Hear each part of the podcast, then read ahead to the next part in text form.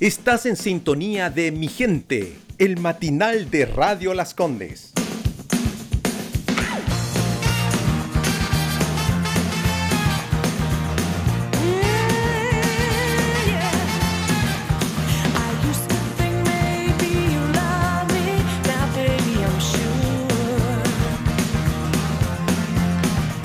Ya son las 8 con 46 minutos aquí en el matinal Mi Gente y estamos eh, en llamas, amigos míos. Eh, porque, bueno, supimos eh, por la prensa de que en España este fin de semana, joder, hicieron un tremendo quilombo. perdón, tengo una mezcla de dialectos, idiomas y cosas extrañas. Pero voy a contactarme con nuestro corresponsal nuestro corresponsal en, Madrid, España. Quiero darle un saludo y un abrazo. Él se llama Gabriel Aro y eh, está en Madrid, España. Nos vamos a copuchar en realidad un ratito de qué está pasando allá. Un aplauso bien grande para Gabriel. Aló, Gabriel, ¿estás por ahí? Hola, Gama, ¿qué tal? ¿Cómo estás? Pero muy bien, muy bien. Oye, que mm, para que la gente crea que estás en España, joder, ¿en qué parte estás? Ahora mismo estoy en un pueblo de, Madrid, en un pueblo de las afueras de Madrid, a unos 20 kilómetros del centro de Madrid. Este, y el pueblo se llama Pinto.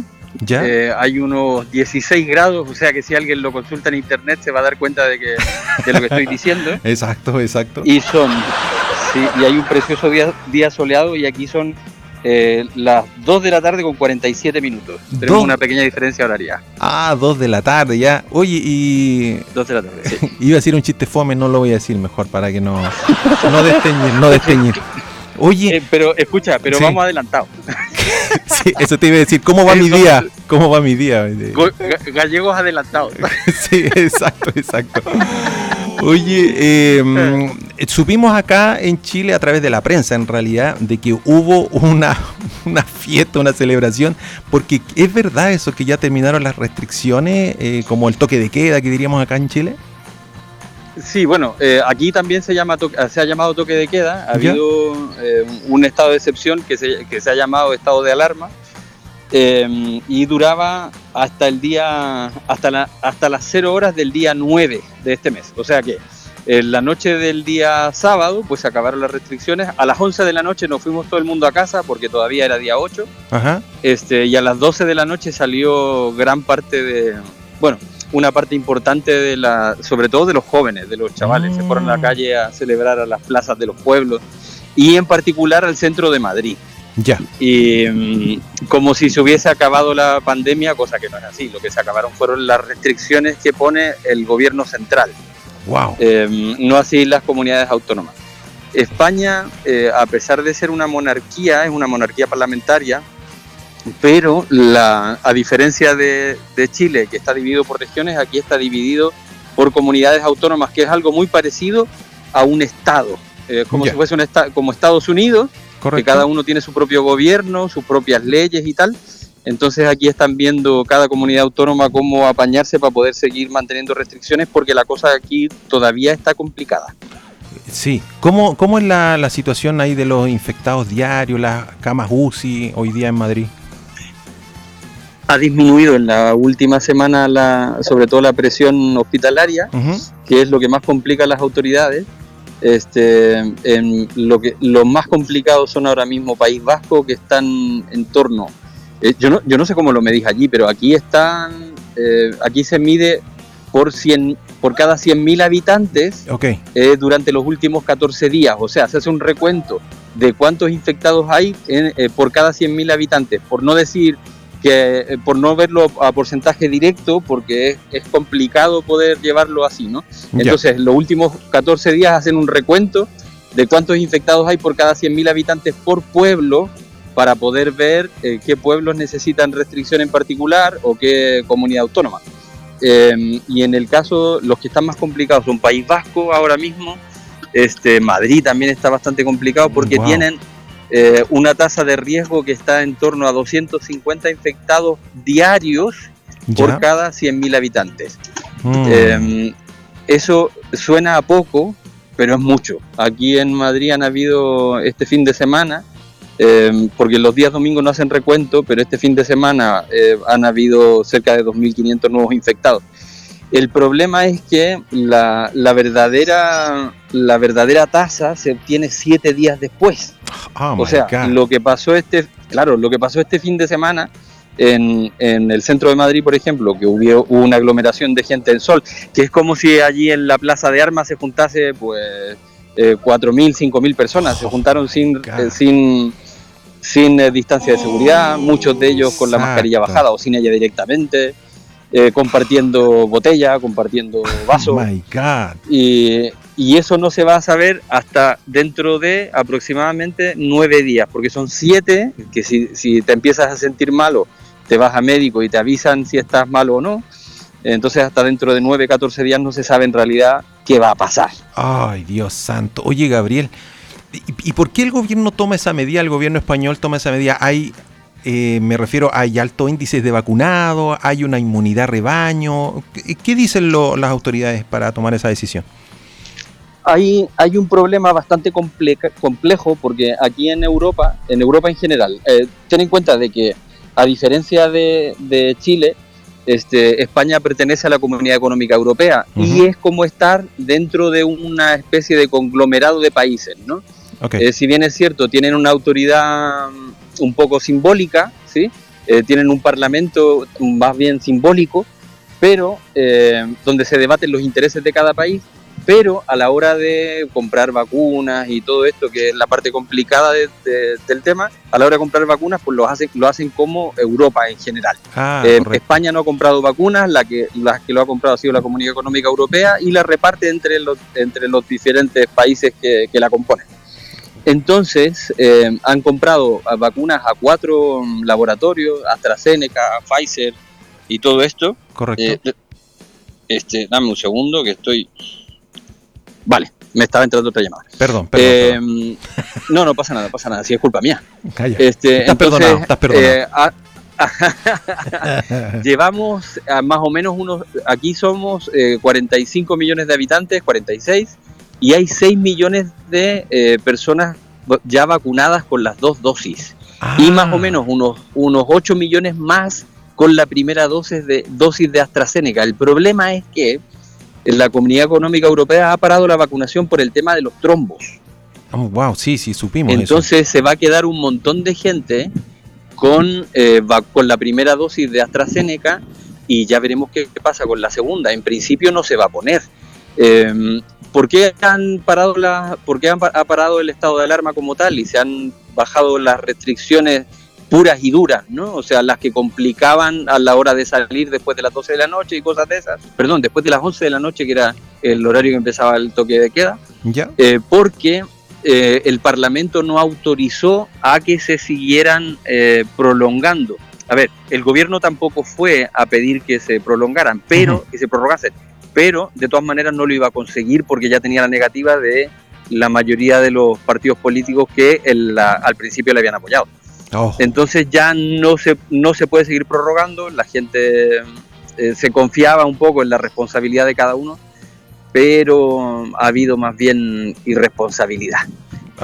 no todos, obviamente, si hubiesen salido todo el mundo a la calle se colapsa el país, pero hay un porcentaje de gente pues que no, no guardó ninguna, vamos, que no se cortaron a la hora de salir a celebrar algo que no tiene celebración. Eh, las cosas continúan exactamente igual como estaban el viernes. Exacto. Em, exacto. La única diferencia que hay simplemente es que em, ahora se puede salir después de las 11 de la noche. Es la única diferencia. ¿Te vacunaste tú ya? No, están, están vacunados ahora los mayores de 65. Toda la gente que, eh, va de los 80 a, para arriba, que aquí hay gente, es muy fácil encontrarse aquí con gente de 95, 97 años. Mm. Es muy fácil encontrársela. Entonces hay un altísimo porcentaje de gente que ya está vacunado por eso, porque son mayores de 80 años. Correcto. Eh, empezaron hace aproximadamente 20 días a vacunar gente de, de 60 años hacia arriba, los que quedaban, y eh, todavía los de 46 tenemos que esperar un poco. Exacto, exacto. bueno, yo con, a mis 25 yo creo que me van a vacunar como en diciembre. No, no, no. Oye, aquí esta semana empezaron los de 39. no, claro, es que otra cosa que hay que destacar, otra cosa que hay que destacar ya. es que en, en, eh, en Europa en general se envidia la forma en la que Chile ha gestionado el tema de la vacunación. No te creo, somos envidiados. Sí, sí, sí, en Europa completa. Eh, eh, están aquí todos impresionados de la forma en la que Chile ha sido capaz de, em, de, vacunar a tantísima cantidad de gente.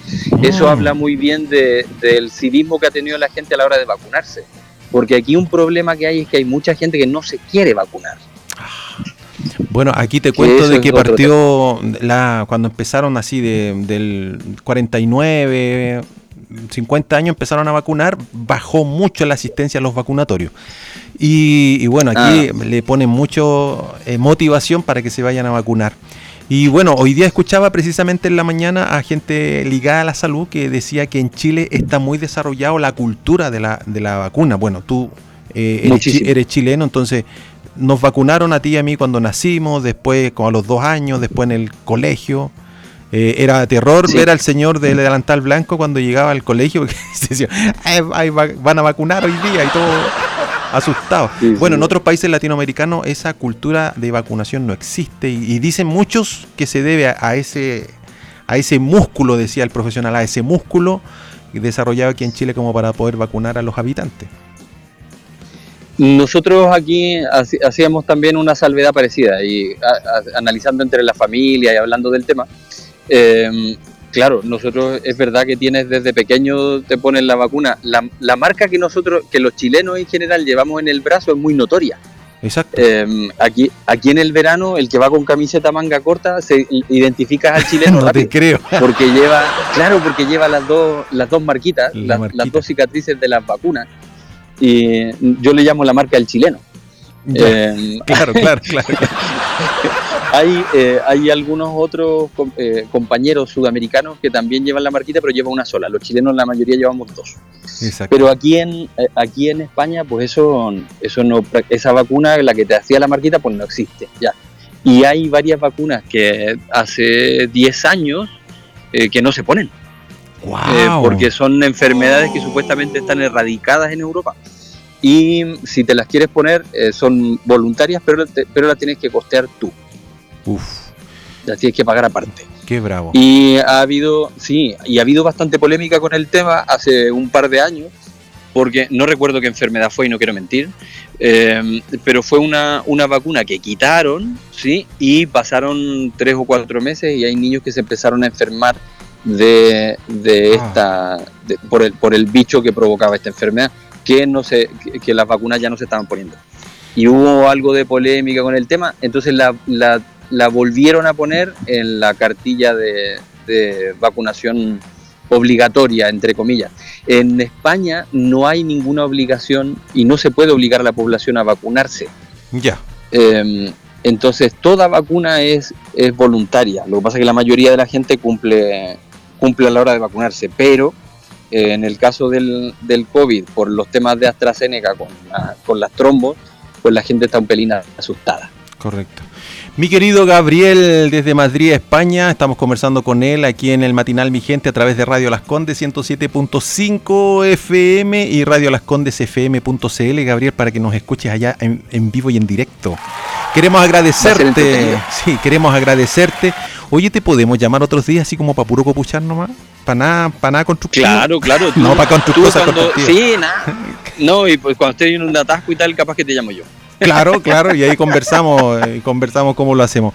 Gracias, Gabriel, por tu conversación. Eh, bueno, en la semana te voy a estar llamando para que, para para que me contéis cosas que pasan allá, joder. Claro, aquí, a ver de qué nos enteramos. Exacto.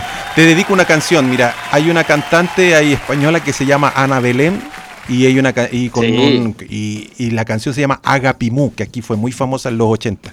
¿Te acordáis de esa canción? A mí me encanta. Yo, yo me, voy a disfrazar de sevillana y me la voy a bailar mientras tanto. Perfecto. Entonces, para ti, esta linda canción y gracias por estar con nosotros aquí en Mi Gente. A, a, todos mis amigos también un abrazo, un saludo bien fuerte y gracias por llamarme. Ok, ok. Gracias, gracias, gracias.